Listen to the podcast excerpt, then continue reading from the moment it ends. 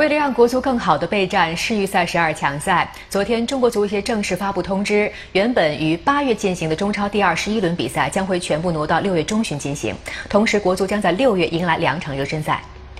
国足即将在九月初开始世预赛十二强赛的征程。为了让国足更好地备战比赛，足协决定调整中超赛程。根据足协原本赛程规划，中超第二十一轮比赛计划于八月三号和四号两天进行。而此次调整之后，第二十一轮的赛事将在六月十五号踢完，这样中超各队要在六月十一号到十九号的九天时间内踢三轮联赛。而在赛程调整后，国足在八月初将有十天左右的时间来备战十二强赛。此外，国足将在六月初进行两场热身赛，